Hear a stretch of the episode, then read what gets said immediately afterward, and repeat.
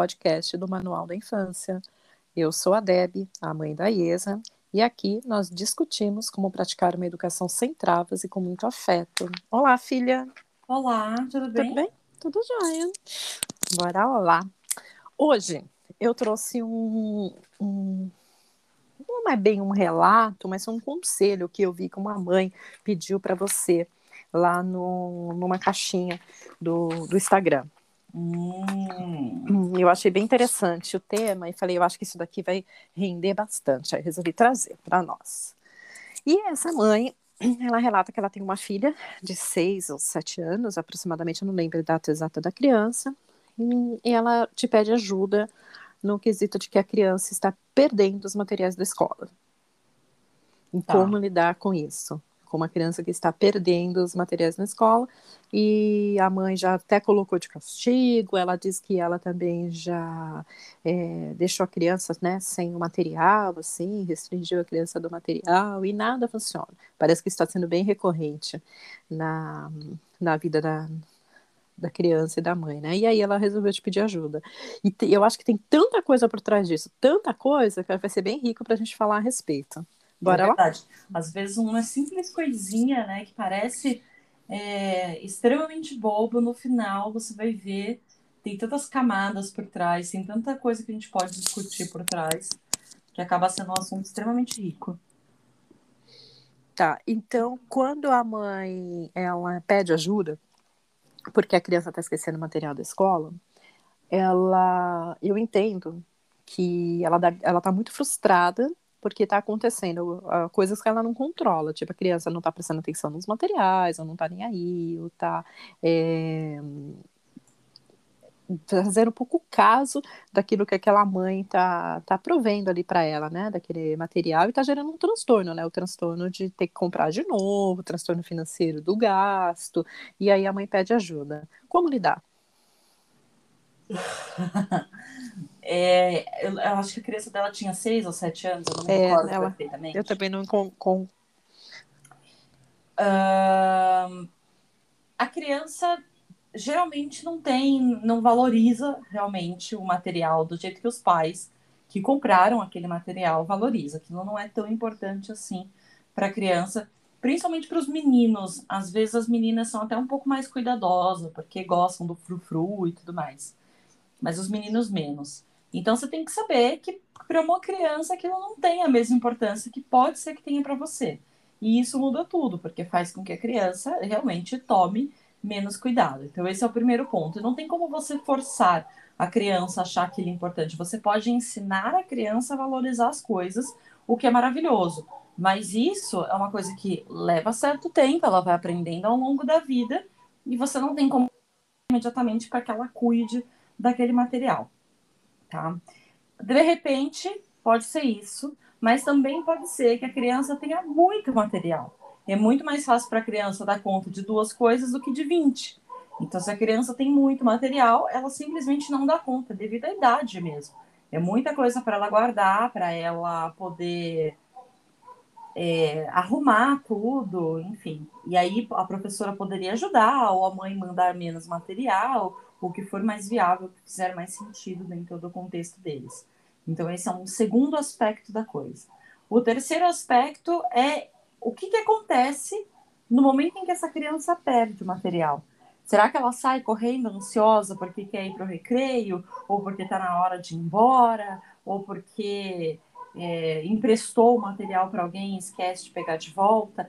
Entender o contexto da criança também é importante, né? Porque se é recorrente, se a criança perde recorrente, qual é o contexto? Ela perde porque ela deixa tudo espalhado na sala de aula, perde porque sai correndo na hora de ir embora e acaba não dando conta de guardar.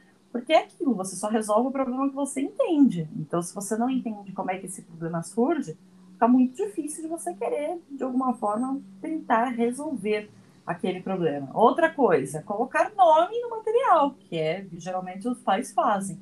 Porque se alguém encontrar, pode ser que devolva, pode facilitar essa parte de não, de não perder. Mas é muito complicado exigir de uma criança de 6, 7 anos que ela dê conta de todo o material, dependendo da quantidade que é esse material e dependendo do que a mãe considera de fato dar conta dele, né? Às vezes a criança não necessariamente perdeu, mas está misturado com alguma outra coisa, está jogado dentro da mochila. Então, isso pode virar um transtorno, não só pelo fato de ter perdido, mas pelo fato de não estar tá organizado da forma que, que a expectativa da mãe uh, gostaria que estivesse. É o que eu ia te perguntar agora. É. é a questão da expectativa da mãe, da criança estar tá perdendo o material, e a questão da criança ter de fato algum problema aí. Como que a gente sabe que existe um problema e como a gente sabe que é só uma mãe que está frustrada? Porque hum, eu entendo que as crianças, de uma certa forma, de um modo geral, perdem as coisas. Por, isso, por tudo isso que você acabou de falar aí agora elas não são tão atentas, elas estão preocupadas com o mundinho delas lá, de faz de conta, elas não estão muito preocupadas com o material. Só que para a mãe estar tá relatando isso, aparentemente, parece que essa criança é um ponto fora da curva em relação a isso. Ela não está como as demais crianças. Ou é, é a mãe que está hipervalorizando a questão. É. Exatamente, é. não dá para saber. Naquele, naquele relato, naquela. Ali na caixinha de perguntas, né, que tem caracteres limitados, você não pode colocar o que você quiser ele tem uma, um limite que você consegue escrever, simplesmente não dá para saber se realmente a criança tem um problema acima da média com isso, se é frequente ao ponto disso ser considerado um problema, né? Ou se é simplesmente que a mãe realmente se incomoda muito. O que dá para entender é que já aconteceu mais de uma vez. Só que mais de uma vez são o quê? Três vezes em, em um semestre? Três vezes em um semestre é pouco para uma criança perder, sei lá, um lápis de cor três vezes um semestre, entende? Então não, não dá para saber, teria que questionar a mãe de qual é a frequência que isso acontece. Agora, como é que você sabe que isso é um problema? Eu nunca vi de fato esse problema acontecendo com ninguém. Eu nunca vi de fato essa situação ser um problema. Não estou dizendo que não existe, estou dizendo que eu particularmente nunca vi. Mas você consegue medir se aquilo é um problema, se aquilo é mais ou menos preocupante, é pela frequência que aquilo está acontecendo. Né? Toda semana, é quase todos os dias. Se a resposta for sim, alguma coisa está acontecendo. Não, não, deveria ser dessa forma. E aí você vai ter que realmente reduzir o material dos seus filhos. Se ele tem uma caixa com 72 cores, compra uma, uma de 12. Porque dar conta de 12 é mais fácil do que de 72 lápis, entende? É diminuir o material, ver com a professora a possibilidade dela ajudar a criança, é, tentar descobrir em que momento que se perde, né? Ou por que que não guarda. Porque na realidade o ato de perder é devido ao fato de que não guarda. Por que, que não guarda? Porque sai correndo, quer ir para o recreio. Então teria que sentar com o professor, perguntar se isso acontece com as outras crianças da sala. Sim. É, se tem a possibilidade de deixar alguns materiais na escola. Geralmente, escola, quando a criança é muito pequena, a própria escola deixa os materiais lá. A criança não fica levando tanta coisa assim. Primeiro, porque pesa na mochilinha deles e a criança não tem força física mesmo para conseguir dar conta de, de levar tanta coisa.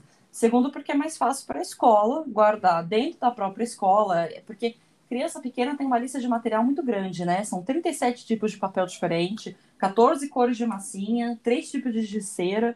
A então é cola, mais... a cola, tinta cola lá, cola como com chama, com sem glitter, né? com cor, é. sem cor, líquida, pastosa. Então, é uma lista muito grande. Geralmente, a própria escola se oferece para guardar boa parte desse material. Então, verificar esse tipo de situação. E uma coisa que me chamou a atenção quando eu li esse relato, que eu li e, e me perguntei, e qual que é a pergunta? Eu li porque não tem uma pergunta clara, é, não, né? Não foi uma, não foi uma não pergunta foi... clara. Ela, ela disse foi... História, é.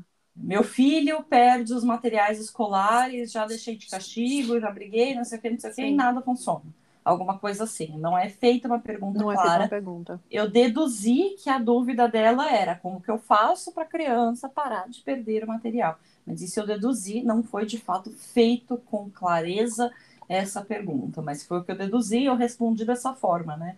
O que eu respondi foi nesse sentido, de Por quê? o que ela pode fazer para reduzir. forma a forma como a pergunta for feita, assim, a forma que ela, que ela elaborasse a pergunta ia dar mais informações né, a respeito, né? De, coisa, como não houve a pergunta, ficou um pouco mais complicado.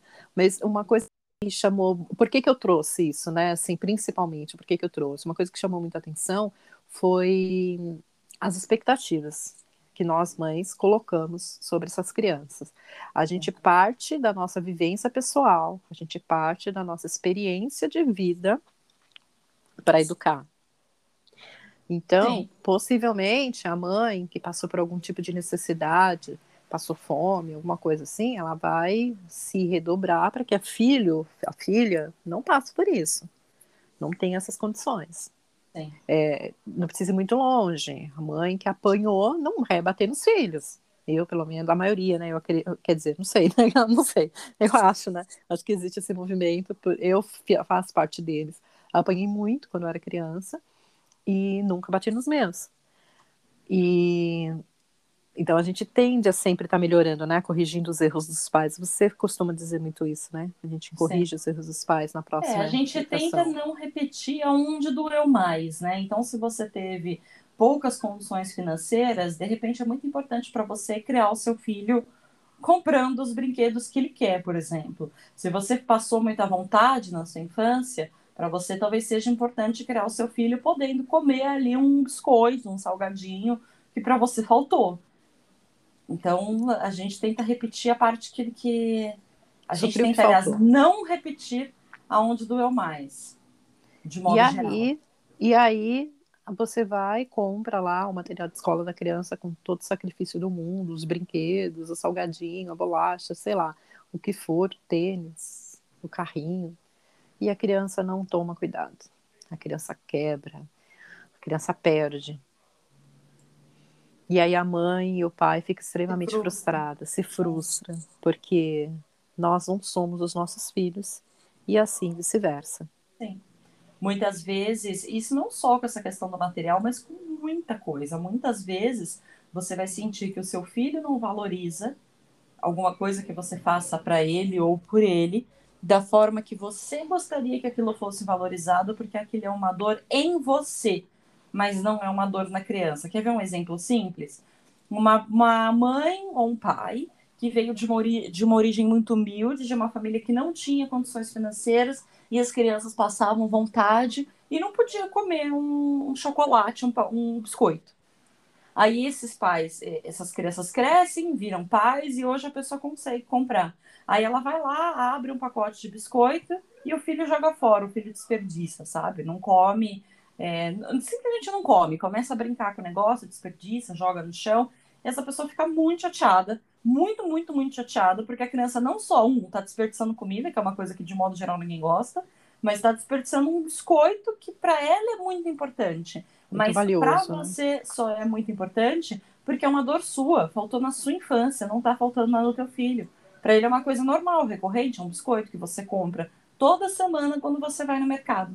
A criança não tem, a sua criança não tem a mesma dor que você com relação a isso. Isso é muito interessante. Isso é muito, muito, muito interessante. E isso vai acontecer com muita coisa. Com muita, muita coisa. Por exemplo, pais que são filhos únicos podem querer ter mais filhos, né? Dar um irmão para os filhos, porque para ele aquilo é importante, mas é para você, não é para o teu filho. Tudo bem se você quer fazer. Só que você tem que ter consciência que você está fazendo aquilo por você. Muitas vezes o que você vai fazer pela criança é para atender um desejo seu. Você quer ver uma coisa que todo mundo faz que é para atender um desejo próprio? Comprar, fazer quarto para neném. Porque quando o bebê, quando a, mãe, tá- quando a mulher está grávida, de modo geral, as que podem acabam fazendo quartinho de neném. Quartinho de neném é a coisa mais inútil que existe. Pode ser lindo, mas é inútil. Por que, que é inútil? Porque bebê nenhum precisa de quarto. O bebê não vai lembrar, o bebê não escolhe aquele quarto, não escolhe a decoração, ele não vai nem ver aquilo, ele não se importa se aquilo existe ou não. Pro neném tanto faz como tanto fez. Se você perguntar pro neném, inclusive, se ele prefere dormir no quarto dele ou se ele prefere dormir no quarto dos pais, na cama dos pais, se ele pudesse te responder isso, é que ele não pode, porque ele não fala. Mas se ele pudesse te responder isso, ele escolheria dormir na cama dos pais. Assim como tem muitos pais que terminam fazendo isso, né? Monta quarto e, a E o bebê não usa, cama. o berço fica Assim. lá de enfeite, exatamente. O quarto de bebê é lindo? É lindo. O quarto de bebê é legal? É legal. Mas o quarto de bebê tem para o bebê alguma importância? Não. Mesmo que o bebê durma todos os dias naquele quarto, para o bebê não é importante. O bebê não tá nem aí se a parede é rosa, roxa ou amarelo. O bebê não tá nem aí se você pagou caro no quadrinho que você botou na parede. O bebê não tá nem aí se você fez enxoval de ursinho, de nuvem ou de balão. Para ele, tanto faz como tanto fez. Ele vai dormir no berço que tiver, na cor que tiver, na decoração que tiver. Nós não fazemos isso pelo bebê porque ele não liga, ele não vai lembrar, ele, ele realmente não liga. Demora um bom tempo para a criança começar a se importar com esse tipo de coisa. Lá com dois anos, três anos, que decoração vai começar a ser importante para a criança, porque aí ela vai ver o personagem que ela gosta na parede, ela vai ver o desenho que ela gosta na fronha do travesseiro, mas um bebezinho ali, pelo menos dentro do primeiro ano de vida, ele não liga. E por que, que mesmo assim as pessoas gastam dinheiro com quarto de bebê? Porque é bonito e porque atende às próprias expectativas, né? Você Principalmente prepara... das mães, né? Eu acho que os pais não se ligam muito Sim, nisso, principalmente né? das mães, porque é. você prepara aquele ambiente para o teu filho. Você faz para o teu é filho. É a sua demonstração você... de amor, né? E você põe as cores que você quer, você põe o personagem que você quer. É para você, é você quem escolhe. Você faz aquilo para você, para o teu ego. E tudo bem. Mas você tem que ter consciência que é para você. Não é sobre o bebê, é sobre você. Entende? É, quando eu vi o relato da mãe lá, falando das, da criança que perde os, os materiais, ah, eu tive essa reação, eu pensei, mas qual que é a pergunta? Ela tinha que ter feito uma pergunta para a gente já matar lá, ou pelo menos ter um, algum indício de que qual que é realmente a dor dela. Porque às vezes você carrega a dor de ah, eu, o meu filho é mal agradecido, ele não valoriza o que eu estou fazendo para ele, tudo mais, que é o que você acabou de dizer aí, porque é a sua dor. Só que essa dor, a sua dor, está muito relacionada com o que faltou para você, está muito relacionado com a sua experiência de vida, como a gente uhum. falou no uhum. início, e principalmente de alguma forma que você considera o afeto, que você considera o amor, que você enxerga o sentimento. E um dos pilares da educação que você prega é o sentimento da criança, você respeitar o sentimento da criança. Uma criança que não reconhece que está sendo educada ali e, e, tem tudo muito fácil, tem todos os, os, os desejos atendidos, porque os pais têm condições para isso, não estou dizendo que é errado, tá? Estou dizendo que os pais não. têm condições para isso. Que os pais têm condições para isso e tem todos os desejos dela ali atendido, possivelmente uma das formas que ela vai ter, é, pode ser, né, que ela não tenha como demonstração de amor ganhar presente. Porque é uma coisa que tá tão corriqueiro ali na vida dela. Sim. Ter as necessidades dela atendidas. Eu tô conseguindo ser clara? Você tá entendendo? É tão comum no dia a dia dela que, é, que perde é. um pouco de importância, né? Que nem teve uma criança que, que o pai relatou, que eu conheci, que o pai relatou assim: meu filho tem piscina em casa. E todas as casas que ele conhece tem piscina. E aí ele comentou, o amiguinho dele falou que não tinha piscina na casa que morava numa casa sem piscina. A criança ficou tão impressionada com aquilo que a criança chegou para o pai e perguntou se existiam pessoas que moravam em casa sem piscina. Sim. E aí o pai comentou e falou assim: Poxa vida, será que eu tô, que eu tô fazendo algo de errado? Será que o fato de eu estar tá facilitando e eu estar tá provendo meus filhos com aquilo que eu não tive, eu estou fazendo mal para eles? Sendo que, na verdade, a forma que a criança considera o amor e que ela enxerga o amor é diferente da que o pai enxerga, é diferente da que a mãe enxerga, e, e aí a gente entra num conflito de expectativas, que você quer que seu filho valorize o lápis, valorize o brinquedo, e a criança pisa no brinquedo. Você compra o melhor carrinho que tinha na loja, que era o carrinho Sim. dos seus sonhos quando você era criança, Exatamente. a criança pisa em cima. E aí você fala, você não valoriza nada, você é um mal agradecido, porque nessa época eu não tinha nada disso, não sei Sim. o quê. E na verdade, não diz respeito à criança. Não. Tá dizendo respeito a você, mãe, a você, pai, que tá ali educando. Aquilo ali não é, é a sua expectativa. Filho. É a sua expectativa, não é o seu filho. Como que a gente identifica isso? Para a gente não, não cair nesses Olha, nesses... tem que ter esse autoconhecimento, maturidade e inteligência emocional. Você só identifica isso se você tiver um nível ali de autoconhecimento, maturidade e de inteligência emocional. Tá? Se te faltar essas coisas, você simplesmente não vai identificar. Isso vai ser imperceptível para você e você vai continuar culpando a sua criança.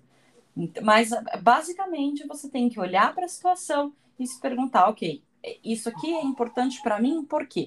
Se faz essa pergunta, por que, que o material é importante para mim? Ah, é porque eu gastei dinheiro com isso. Ok, se é importante para você só porque você gastou dinheiro, na próxima vez você compra um mais barato, você compra um de qualidade inferior. Porque se a criança está perdendo mesmo, por que, que você tem que comprar o lápis de cor da marca Bambambam Bam, Bam do mercado? Vai perder, compra um mais simplesinho. Compra um com 12 cores, não com 80.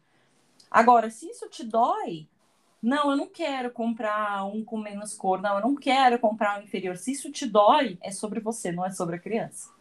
Porque se está doendo em você, é sobre você. Simples assim. É, é bem fácil de entender essa parte. O que dói em você diz respeito a você. É o famoso se a carapuça serviu? Tem um ditado, como é que é? é bateu, doeu, pega que é teu? Já ouviu esse ditado? Não.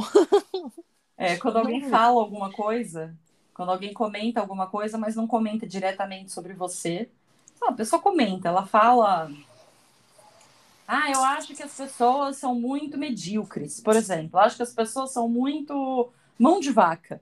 Se você ouve a frase, eu acho que as pessoas são muito mão de vaca, aquilo te incomoda, né? Bateu e doeu, pega que é seu. Tipo assim, isso é, isso é com você. Se eu não falei diretamente para você, se eu não estou citando o seu nome, se eu fiz um comentário e o comentário mesmo que não tenha sido diretamente para você, te ofende de alguma forma, é o famoso bateu do eu, pega que é teu. É, é os mimimi da internet, né? As pessoas é. hoje em dia dá até preguiça desses tipos de, de, de, comentários, né? Que todo mundo agora é mimizento, como dizem, né? Ficam é, isso, daí, com... Esse, isso daí é, é, difícil de discutir, viu? É bem é, difícil de discutir. E Mas tenho... é mais ou menos isso. Então, se assim, se tá doendo em você, é porque tem alguma questão sua por trás daquilo ali. Como é que você sabe que está doendo em você? Porque é, aí, é aí que entra o autoconhecimento, né? Eu posso dizer o que dói em você, sim. Não, mas como não é que a gente. eu que posso definir o que dói em você. Porque existem, existem. A maioria das situações né, que as mães e os pais ali estão passando, é...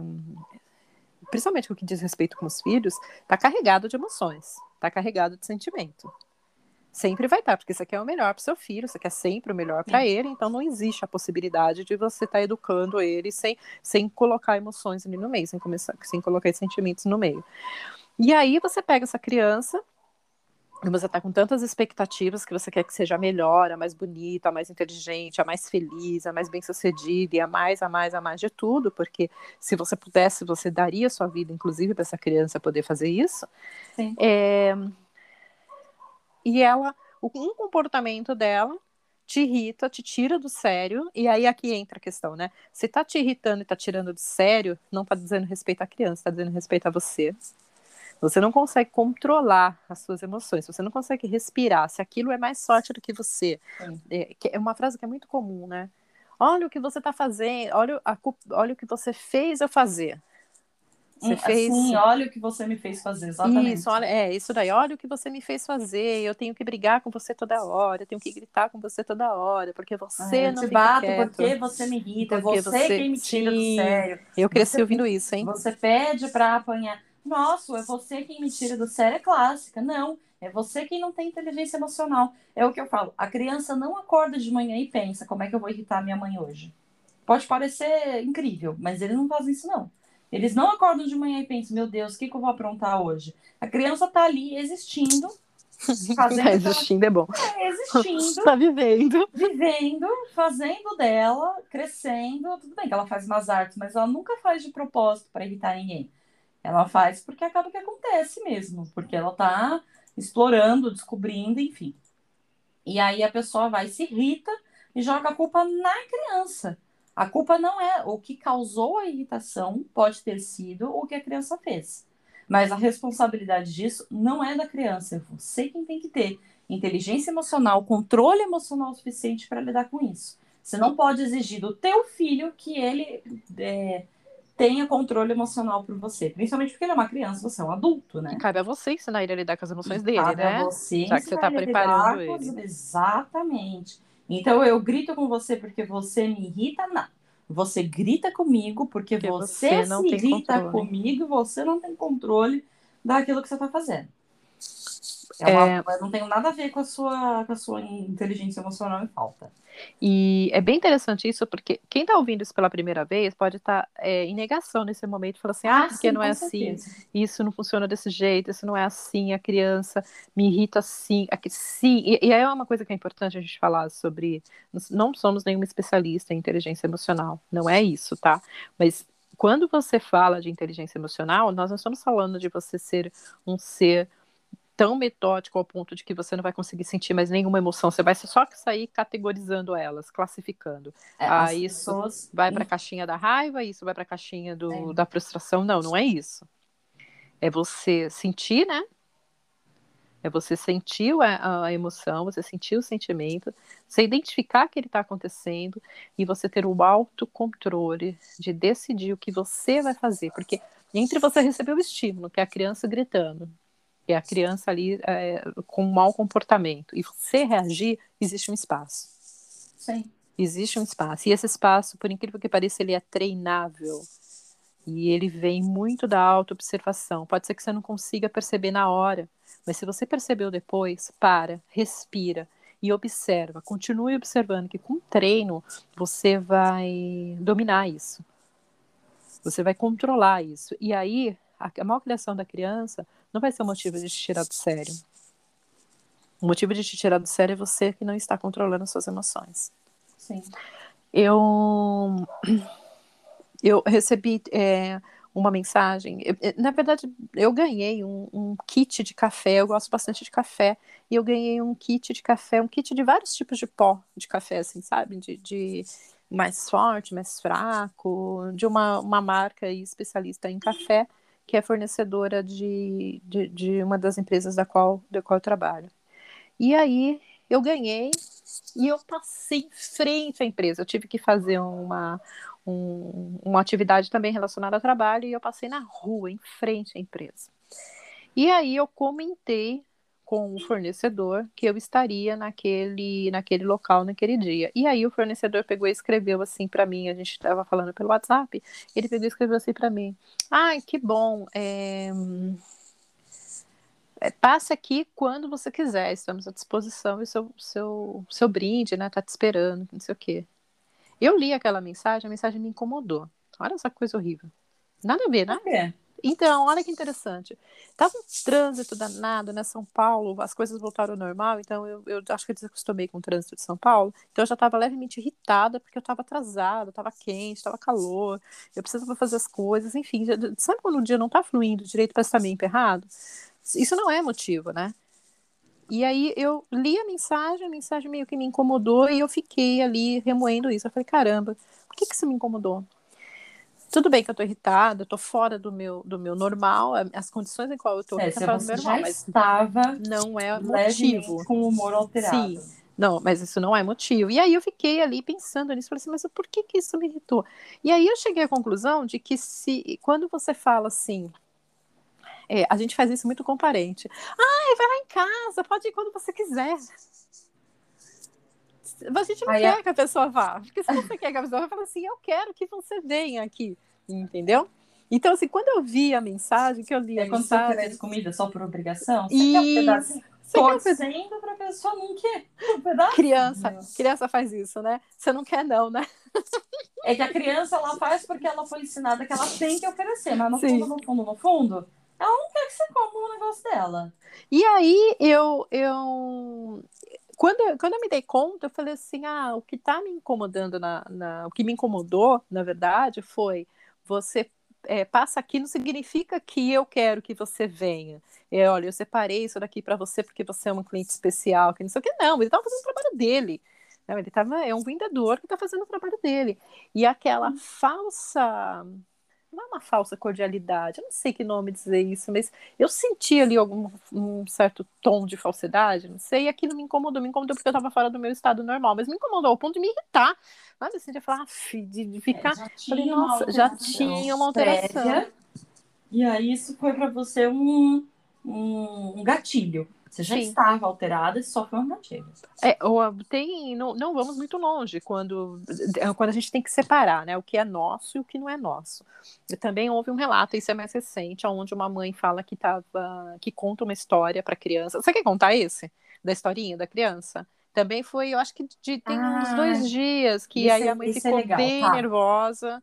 A, Conta, a mãe foi colocar a criança pra dormir, aí a criança pegou um livrinho, sentou na cama, pediu pra mãe contar a historinha, ela falou, beleza, vou contar a historinha. E a criança segurando o bendito do livro. Só que precisava colocar a camiseta do pijama, e não dá pra vestir o pijama com a criança segurando o livro, né? tem que passar os bracinhos. E a criança não queria soltar o livro, a mãe foi e tirou o livro da mão da criança. E nisso que ela tirou o livro da mão da criança, uma criança pequena, provavelmente, abriu o berreiro, óbvio, como, como há de ser. Até aqui, na, nada fora do esperado. Só que nisso que a criança abriu o berreiro, a mãe tentou conversar e a criança começou a se debater.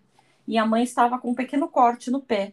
E a criança começou a se debater e quase esbarrou no corte da mãe. E a mãe falou: Olha, filha, toma cuidado, a mamãe tá com um machucado no pé, tá vendo? Você vai encostar, vai doer. E a criança olhou para o machucado, foi e chutou de, de propósito. propósito. Isso. E a mãe ficou muito brava e não leu a historinha para a criança. Falou para a criança que não ia ter historinha, então, e que ela ia dormir. Rolou um estresse ali, né? A mãe fala. Rolou um estresse, um estresse, ela ficou nervosa. A mãe também ficou nervosa, né? A mãe ficou nervosa, a criança ficou mais nervosa ainda. Enfim, foi uma situação interessante. No final, a criança não teve historinha que ela queria ter. Não teve. E é um momento importante para a mãe, que inclusive ela lamentou isso, né? Ela falou, poxa vida, Sim. e a gente não teve aquele momento que era tão importante. Sim. E aí ela veio perguntar se estava certo. Né? Se ela, se ela agiu Ter certo. punido a criança não lendo a história. Não lendo a historinha, isso. Se era ok essa atitude de não ler a historinha. E aí o que eu respondi para ela foi o seguinte: quando a criança tem um acesso de raiva, ela se descontrola porque ela está com raiva, e você deixa de ler a historinha, você não resolveu o problema. Porque o problema da criança, ela te chutou de propósito, não porque ela é maldosa, mas porque ela estava com raiva. E isso acontece com os adultos. É, essa sensação que a criança teve, adultos também experimentam. Quando teu filho apronta várias coisas, a criança passa o dia inteiro aprontando. No final do dia, você não quer comprar um presente para a criança. Você está com raiva dela. E você olha para a criança e fala: Não vou te dar porque você não merece. é o famoso você não merece. Por que, que você tem aquela sensação de que a pessoa não merece? Porque aquela pessoa tá, tá te causando um mau humor, né? Tá te causando uma raiva, um sentimento ruim. Então a criança realmente pode ter feito de propósito, mas não porque ela é malvada, porque ela é ruim com a mãe, e sim porque ela estava com tanta raiva do que a mãe tinha feito que ela queria, de alguma forma, descontar na mãe aquele que sentimento. A, que a mãe também sentisse Sim, aquilo, né? É igualzinho quando a gente bate na criança. A criança apronta, você sente raiva. Por que, que você bate? Porque você quer devolver para a criança o sentimento que ela te causou. Por que, que a criança chutou a mãe? Porque ela queria devolver a frustração que a mãe causou porque a mãe tomou o livro da mão dela. Então foi você que, é, na cabeça da criança, é, poxa, você tirou o negócio da minha mão, então eu vou chutar você também. É quase uma vingancinha, né? A criança quer fazer isso porque ela quer devolver a sensação negativa que você colocou nela. E os adultos também agem assim. A diferença entre um adulto agir assim e uma criança agir assim são 30 anos de maturidade.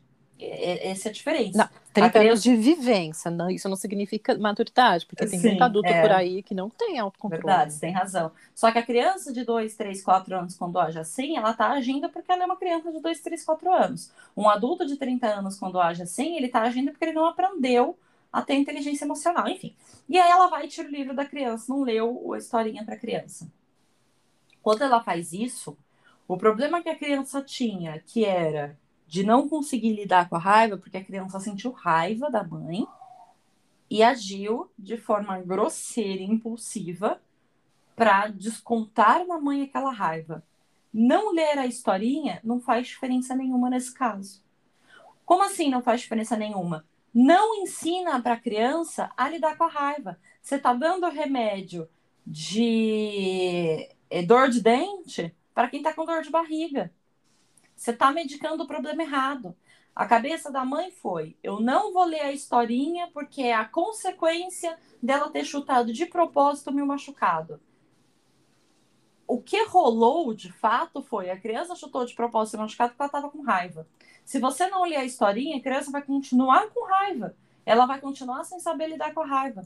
Você está literalmente dando remédio para dor de dente para quem está com dor de barriga. Você não está resolvendo o problema. Não ensinou a criança a Você lidar. Você não ensinou a criança a lidar com a raiva. A criança continua sem saber a lidar com o sentimento da raiva. Ela ficou sem história e sem aprender a lidar com o sentimento da raiva. Quando você vai fazer alguma coisa para educar o teu filho, essa coisa precisa estar relacionada com aquilo que de fato a criança precisa aprender. Não adianta você aplicar uma punição, não adianta você aplicar qualquer coisa que seja que não faça sentido com aquilo que a criança fez. Então, a criança que tem raiva precisa aprender a lidar com a raiva, não é ficar sem a história. Ela continua sem saber lidar. Na próxima vez, ela vai fazer igual. Na próxima vez, ela vai chorar igual, ela vai chutar igual, porque ela não aprendeu. E mesmo se a mãe tivesse ensinado, mesmo se ela tivesse feito ali o que devia ter sido feito, que era ter acalmado a criança e numa próxima, na, quando a criança estivesse calma, ter ensinado a criança. Ela não vai aprender isso de uma única vez. Ela não vai aprender isso num único dia. Inteligência emocional a gente fica a vida inteira melhorando, lapidando. É uma coisa que nunca tem fim. Você sempre pode melhorar. Então não é esperar também que você vai dar uma lição na criança e ela já vai de cara aprender aquilo e ela nunca mais vai repetir. Porque isso não existe. A criança demora alguns anos para ela amadurecer, para ela crescer, e não adianta também exigir inteligência emocional de uma criança que não tem cérebro para isso ainda, que o cérebro não está pronto.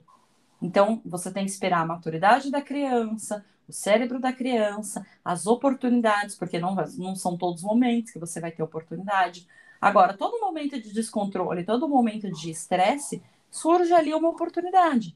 Você tem que acalmar a criança e, assim que possível, conversar com ela sobre como deveria ser vivida aquela situação, sobre o que aconteceu e como deveria ser vivido. Agora, outra coisa dentro dessa história que é interessante é que a criança só chorou porque a própria mãe tirou o livro da mão dela. Se a mãe não tivesse feito isso, a criança não teria chorado. Foi a mãe quem levou a criança ao estado de estresse no momento em que tira o livro, é óbvio que se tirar um livro da mão de uma criança pequena, ela vai reagir dessa forma. Ela vai sentir frustração e ela não sabe lidar com isso.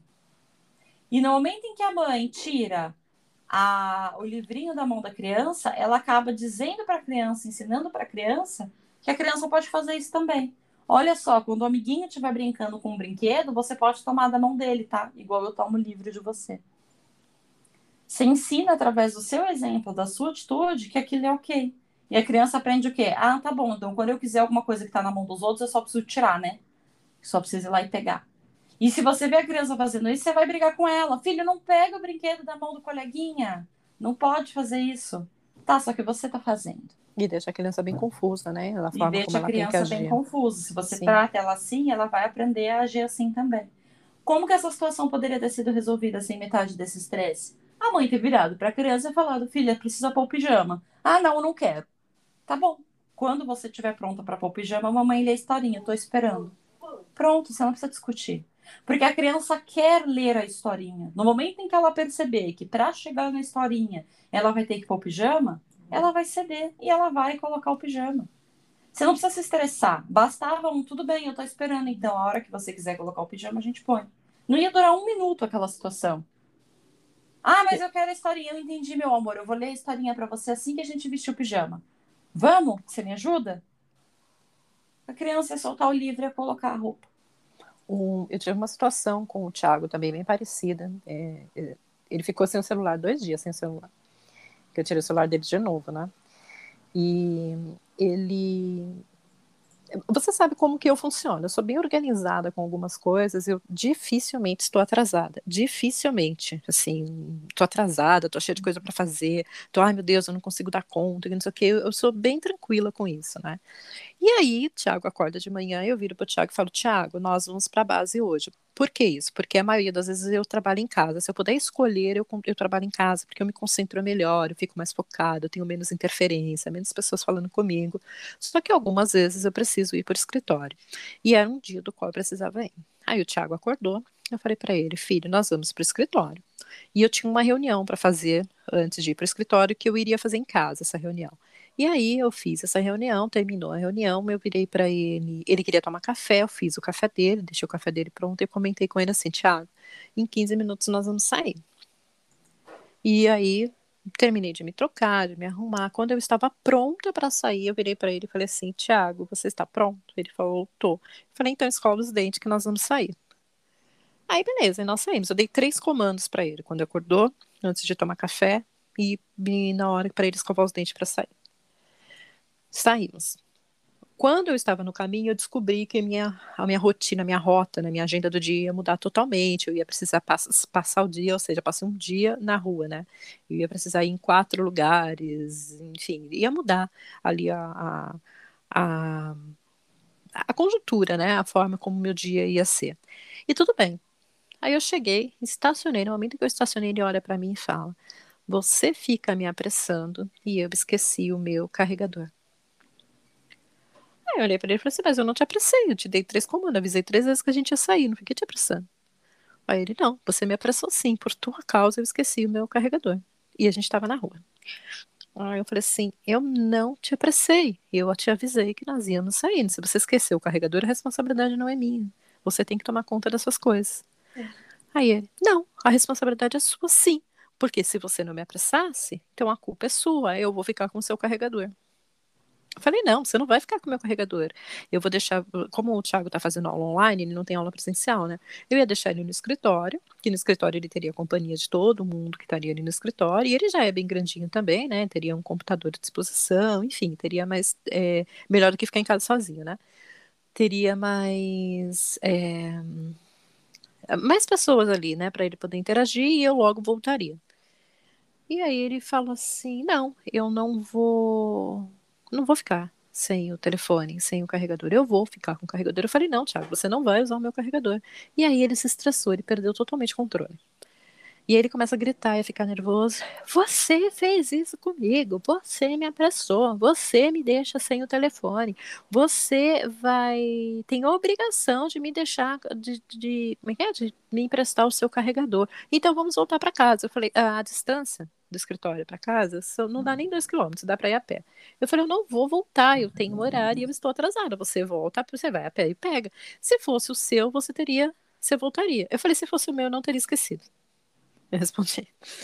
Aí ele, não, mas se fosse, você voltaria sim. Então você tem que voltar para pegar o meu, porque a culpa foi sua ou você me empresta o seu, porque a culpa foi sua. Meu, eu tava na rua, eu precisava é, fechar o carro, eu precisava fazer as coisas, eu tinha horário, eu não tinha, a princípio, quando eu saí de casa de manhã, eu não tinha, e no meio do caminho eu descobri que eu tinha, né, minha, minha mudou tudo para mim, né, minha agenda mudou. E, e eu tava com os horários extremamente apertados, porque me avisaram muito em cima. E aí eu virei pro Thiago e falei pro Thiago assim, eu vou resolver o teu problema. Peguei o celular da mão dele e falei, pronto, agora você não precisa de carregador. Meu, ele surtou, ele ficou muito, muito, muito, muito, muito, muito, muito nervoso. E eu também, porque a única forma que eu olhei para a situação, eu falei, cara, eu preciso ir embora. Eu falei, vamos embora. Ele, não, você vai, ou você vai me emprestar o seu telefone, o seu celular, ou aliás, ou você me empresta seu carregador, ou a gente volta para pegar. Eu falei, nenhum e nem outro, e eu preciso ir embora. E ele, ele não saía do carro, ele ficou, ele falou, não, ou a gente faz uma coisa ou faz outra coisa. Aí depois que eu tomei o telefone da mão dele, eu quase estourei o telefone no chão. Fiquei com tanta raiva. Eu falei, eu não acredito que esse moleque vai ficar me irritando agora. Eu com um monte de coisa para fazer e ele me incomodando desse jeito. Eu peguei o telefone, assim, olhei pro chão na hora. De verdade, minha vontade era explodir o telefone no chão. Aí ele olhou para mim assim, bem bravo, assim, bem, bem nervoso, xingou, gritou, fez mais uma cena lá e levantou do carro. No momento em que ele levanta do carro, o carregador tá no banco. Ele estava sentado em cima. Irônico, né? Bem irônico. irônico. Mas de qualquer forma, percebe como foi grande o descontrole dele. E não foi. só ele se descontrolou, quanto ele estava muito focado em achar um culpado. Sim. Né? Ele queria culpar alguém, no caso você, pela frustração dele. Uh, o Thiago ele tem realmente uma questão com isso, ele tem dificuldade de assumir as coisas que acontecem de modo geral, não é nem que ele faz, né? São as coisas que acontecem ele está sempre procurando culpar outra pessoa. Então a culpa é sua porque eu esqueci o carregador, a culpa é sua porque eu gritei, a culpa é sua porque não sei o que lá.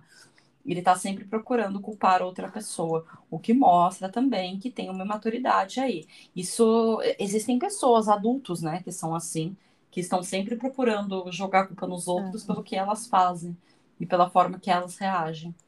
E é, aí. É uma maturidade também. Aí ele falando assim, mãe, mas o meu carregador tá aqui. Eu peguei e falei, não vou devolver. Ele vai, vai falar assim, não, não vou devolver. Você me estressou, você me irritou e você acha que agora você vai ter seu telefone de volta? Não, não vou devolver. Aí ele, mas mãe, não sei o que. Eu falei assim, Tiago, eu não quero ficar passando por isso. Você não consegue controlar suas próprias emoções, você não consegue cuidar das suas coisas. Você só tem um cabo, você só tem um celular e um carregador para cuidar. Não é nada. Eu, eu não quero ficar passando por isso. Então, assim, eu tiro um problema de você, eu resolvo o meu problema e resolvo o teu. Você não se estressa, você não precisa se preocupar mais com isso, nem eu. Aí ele, mas eu vou ficar entediado. Eu falei, agora o tédio é um problema só seu, não é meu. Aí ele ficou olhando pra minha cara assim, ele, mas você não pode fazer isso. Ah, eu posso sim, eu sou sua mãe, fica vendo só. E eu deixei ele sem telefone o dia todo. No final do, na verdade, ele ficou dois dias, eu devolvi ontem à noite para ele o telefone. Aí no final do dia, quando eu chego em casa, ele vira para mim, ele olha para mim assim: "Você não vai devolver meu telefone?" Eu falei: "Não". Ele, mas por que, que você tá fazendo isso comigo? Eu falei: "Porque você fica criando problema onde não existe problema. Então eu, tô resolvendo, tô eliminando o problema". Aí ele falou assim: "Mãe, você nunca ouve o que eu digo. Você nunca briga comigo. Por que que você foi me ouvir dessa vez?" Aí eu olhei para ele e falei: "A culpa é minha, Thiago, porque eu ouvi você?" Ou seja, de novo, ele trouxe. É. Só que dessa vez eu olhei pra ele eu ri. Eu falei, é sério? A culpa é minha porque eu ouvi você? Ele, mas por que, que você ouviu? Você nunca ouve. Por que, que ele quis dizer que eu nunca ouço? Isso que você falou. Quando eu vejo que ele tá perdendo a linha, eu, eu espero ele se acalmar. Eu falo, tá bom, quando você se acalmar, a gente volta a conversar. Tá bom, quando, quando você conseguir me ouvir, a gente volta a conversar. Tipo, é, é ele, não sou eu. Sim, é um problema assim, que cabe a ele. Sim, eu, eu nunca. Só que ali eu estava na rua. A gente tá, o fato da gente estar tá na rua e eu estar atrasado, eu queria realmente resolver o problema. Eu queria ir logo, eu queria fechar o carro, eu queria sair daí logo. Eu tinha, pegar, tinha que pegar mercadoria, um, um material ali na base, ir para outro lugar, não sei o que, sabe? E São Paulo tá caótico com o trânsito. Eu falei, meu Deus, eu não vou conseguir terminar tudo. É, de fato, eu só fui terminar 11 horas da noite. Parece que eu estava adivinhando. E eu falei, assim, eu não vou conseguir terminar tudo isso daqui antes das 8. E, e, eu, e ele ali, a minha mente, sabe, processando tudo isso, e o Thiago ali. Vamos voltar para pegar o carregador, ou você deixa seu carregador comigo. E ele me tirou do sério. E ele, ele realmente me tirou do sério. Eu não tinha espaço temporal para falar para ele quando você se acalmar a gente volta a conversar. Eu não tinha. Não tinha como fazer isso. Até porque ele é um homem, quase da minha, do meu tamanho, da minha altura, e não é uma criança. igual uma criança de dois anos. Empacou dentro do carro e falou: Eu não vou sair daqui enquanto a gente não resolver esse problema. Você não, seu, seu cabo a gente vai buscar. Empacou dentro do carro. E não é uma criança de dois anos que você pega no colo. Sim. Você cata no colo e fala, vamos aí comigo. É bem difícil mesmo, é bem é difícil. Bem difícil. Bem, bem difícil. difícil. E ele tem muita dificuldade em lidar com as emoções dele, porque, enfim, o pai dele é exatamente assim. É, ele, explosivo, ele é. Assim. Impulsivo, ele tem muita dificuldade, ele recebe o exemplo errado também, é bem, bem complicado. Então, é, o que é quando você se pega sem irritado, nervoso, não tem nada de errado em sentir isso. Não tem não, nada de não. errado. Mas entender o que, que causou. Ai, foi essa criança que só faz coisa errada porque você não obedece, não sei o quê. Não é a criança a criança pode ter sido gatilho, mas você não conseguir se controlar, você não conseguir se conter, a responsabilidade é totalmente sua. Sim. É igual a, o, o abusador infantil, né? Quem abusa sexualmente de criança, né? Nossa, mas ela estava fazendo, fala das meninas, ai, mas foi ela que me provocou.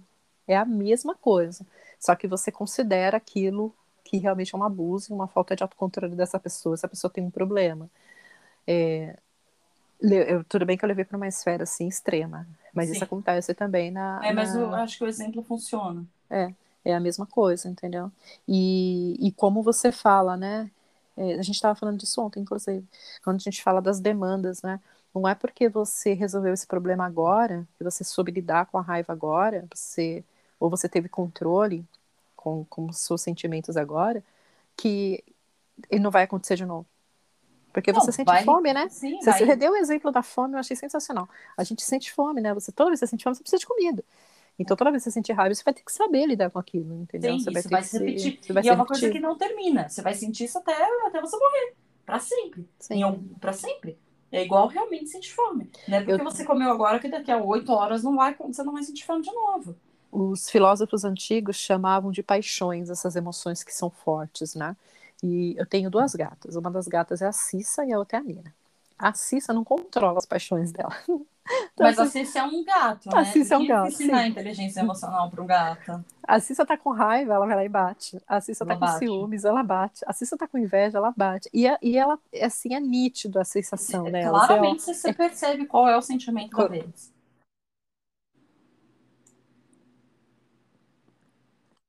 Vai atrás e, e, e, e bate e fica brava e rosna, né? Gato rosnando, né? E ela rosna, né? eu, quando eu vejo a Cissa fazendo isso, eu comento, eu falo assim, nossa, Cissa, você tem que controlar suas paixões. E tem alguns momentos que eu me sinto muito Cissa, que eu falo, meu Deus do céu, eu tô muito Cissa, eu não tô, eu não tô tendo controle sobre o que está acontecendo, porque tem coisa que a gente só percebe depois que passa. E é importante fazer essa, essa, essa analogia, pensar nisso. Ontem, Mesmo que isso que você comentou é importante. Quando você tem uma questão, um descontrole emocional e você age por impulso, é muito importante que você pense a respeito nele depois que passe. Não é simplesmente, ah, já passou, já passou. Ok, já passou, mas você tem que pensar a respeito disso. Você tem que pensar, você tem que se questionar, você tem que se perguntar por que, que eu agi assim, por que, que isso me irritou, o que foi que aconteceu, porque se você não faz esse exercício, você não amadurece, você não aprende o que precisa ser aprendido. Então, Sim. diante de um descontrole, nossa, por que, que eu gritei com as crianças? Nossa, por que, que eu tive essa reação? Por que, que eu agi dessa forma? Por que, que isso foi difícil para mim? Faça o exercício e comece a se fazer perguntas, porque o cérebro ele é muito bom para responder perguntas. Quando você faz uma pergunta, você leva o teu cérebro a responder. Então é sempre perguntas. Por que, que eu fiz isso? Como que eu posso agir melhor da próxima vez? Por que, que isso me irrita? Tem que fazer sempre perguntas. Acho que o seu vizinho tá, tá empolgado, né? É, pois é, ele tá batendo aqui no, em alguma coisa aqui. Acontece. Ai, todo mundo que tem vizinho sabe como que é isso. A gente é. controla. Não, é entrevista, entrevista, essas é, coisas acontecem. acontecem. Ontem a, o pequenininho, né, o John John tava no escritório com a gente, né? E aí ele teve um determinado momento que ele começou a pedir muito colo para a mãe dele. É, e aí ela deu uma passadinha lá para pegar uns negócios, de repente ela sentou na cadeira e foi abrir uma gaveta, começou a mexer nos documentos que ela tinha que pegar, e aí ele, colo, colo, colo, colo, e aí ela virou para ele e falou assim, ai menino, você só me irrita, é, eu não vou te dar colo não, você não sabe o que você quer, porque ele subia no colo e descia, subia no colo e descia, subia no colo e descia, e aí ele começou a chorar. E aí quando ele começou a chorar, estava é, no escritório, né, e aí ela falou assim: fica aí chorando mesmo aí, porque você tá, tá me incomodando, tá me atrapalhando, alguma coisa assim. Eu olhei para a situação e o menino no chão chorando, aos berros, dentro do escritório, todo mundo parou, ficou olhando, assim, todo mundo meio sem saber o que estava acontecendo. Aí eu peguei, levantei da onde eu estava, olhei para ela e falei assim: ele quer sua atenção. Você passou o dia inteiro focada nele. Neste momento, você está dividindo a sua atenção com uma gaveta. Ele quer a sua atenção, por isso que ele está subindo. Eu falei, ah, mas eu não tenho tempo de dar atenção para ela. Tava, já estava nervosa, já, porque ele já estava cansando a paciência dela. Eu virei para ele e falei assim: vem aqui, você está frustrado, vem aqui conversar com a tia. Vem. E peguei no colo. Parou na hora de chorar. Ele realmente estava querendo atenção. E ele ainda sofre com ansiedade de separação. Quando ele fica longe ele dela. É um, ele é um neném. Ele é um neném, né? tem um aninho, né? Quando ele fica longe dela, ele chora com, com a distância assim dela, assim, com a ausência, sabe? E, e aí passou. O fato de eu olhar para a criança, saber o que que era, saber identificar aquilo, te dá uma tranquilidade. Gostoso, né? É gostoso. é gostoso, Não. né? Outra situação, ela saiu da sala e foi numa sala ao lado. E tem uma escada, né? Para você sair de uma sala para outra, assim, você tem uma escada que fica muito próxima. Então ela fechou a porta para ele não ir atrás, para não cair da escada. E ela foi buscar um material na outra sala. É, quando ela saiu, que ela fechou a porta, ele entrou em desespero, começou aos berros. Ninguém conseguiu acalmar ele. O Thiago não conseguia acalmar ele, as meninas que estavam lá não conseguiam acalmar. Aí eu olhei para as meninas e falei assim: isso é ansiedade de separação. Se vocês não tiverem firmeza emocional para lidar com ele agora, não, vocês não vão conseguir. É, acalmá-lo. E ele chorando e mudando é. de colo e acalma. Eu levantei e falei, ah, peguei a criança. Na hora que eu peguei a criança, a criança parou. Aí elas olharam para mim e falaram: Nossa, a criança tem que se sentir segura. Ela e você não pega assim, criança, se você pegou a criança com medo e você fica dizendo: Não, ou não chora, dó. mamãe, ou com dó, não chora, dó. mamãe já volta. A criança sente isso. Você pegar a criança com segurança e falar assim: Vem aqui no colo da tia, que a tia vai cuidar de você. Tá tudo bem, sim. Tá, tá tudo, tudo bem. bem. Foi só isso que eu falei. Ele parou na hora. Ficou todo mundo me olhando e falou: Nossa, ele parou na hora. E parou na hora. Ele precisava se, se sentir seguro. É, ele Porque só precisava se sentir seguro. A separação nada mais é do que a criança se sentindo insegura realmente. Sim. Isso não tem nada a ver com os meus sentimentos. É, são sentimentos dele. Então, quando você consegue separar uma coisa da outra, e quando o seu filho perde os lápis na escola, que você olha para aquilo e você fala, poxa, isso é, é eu que estou carregando essa dor de eu não ter podido ter os lápis, por isso que eu estou hipervalorizando isso, ou realmente eu tenho um problema aqui?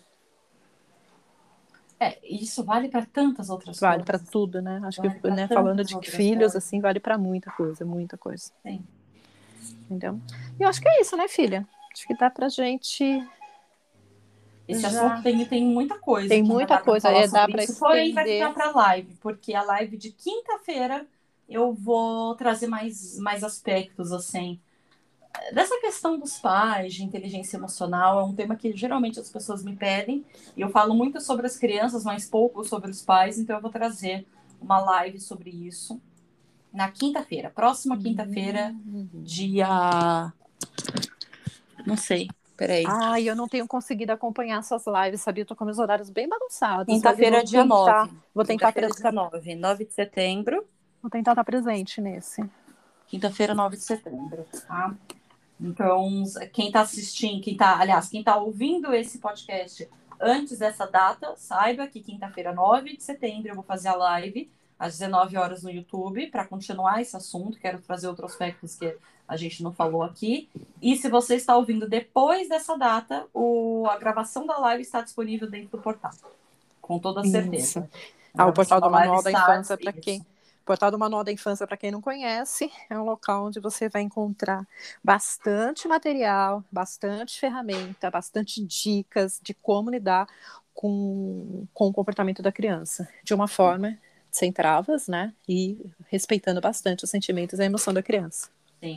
E aí a gravação de todas as minhas lives que estão disponíveis ah, dentro do portal. Nesse exato momento, a gente tem 128 lives feitas. Uau! Nesse exato momento, são 128 lives. Todas elas estão disponíveis lá já. Bastante material, né? Bastante, coisa, né? material, sim. Bastante, bastante material. Tá certo? Acho que é Tudo isso. certo, é isso então, gente. Muito obrigada aí pela paciência de vocês novamente, pela Pela audiência. presença. pela Olha, as pessoas presença. gostam bastante do podcast, viu? É, que Nós legal. estamos, nós estamos gravando isso numa sexta-feira.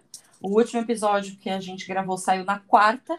E eu já recebi mensagem no Instagram perguntando quando que vai ser o próximo, pedindo para gravar logo, para postar logo. O podcast é bem querido. Ai, é, bem, é bem gostoso de fazer, realmente. sabia? Bem gostoso, É realmente. bem gostoso mesmo. Então, então é isso. Então até o próximo. Até tchau para todos. Beijão, Tchau, tchau, tchau. beijo, tchau, tchau.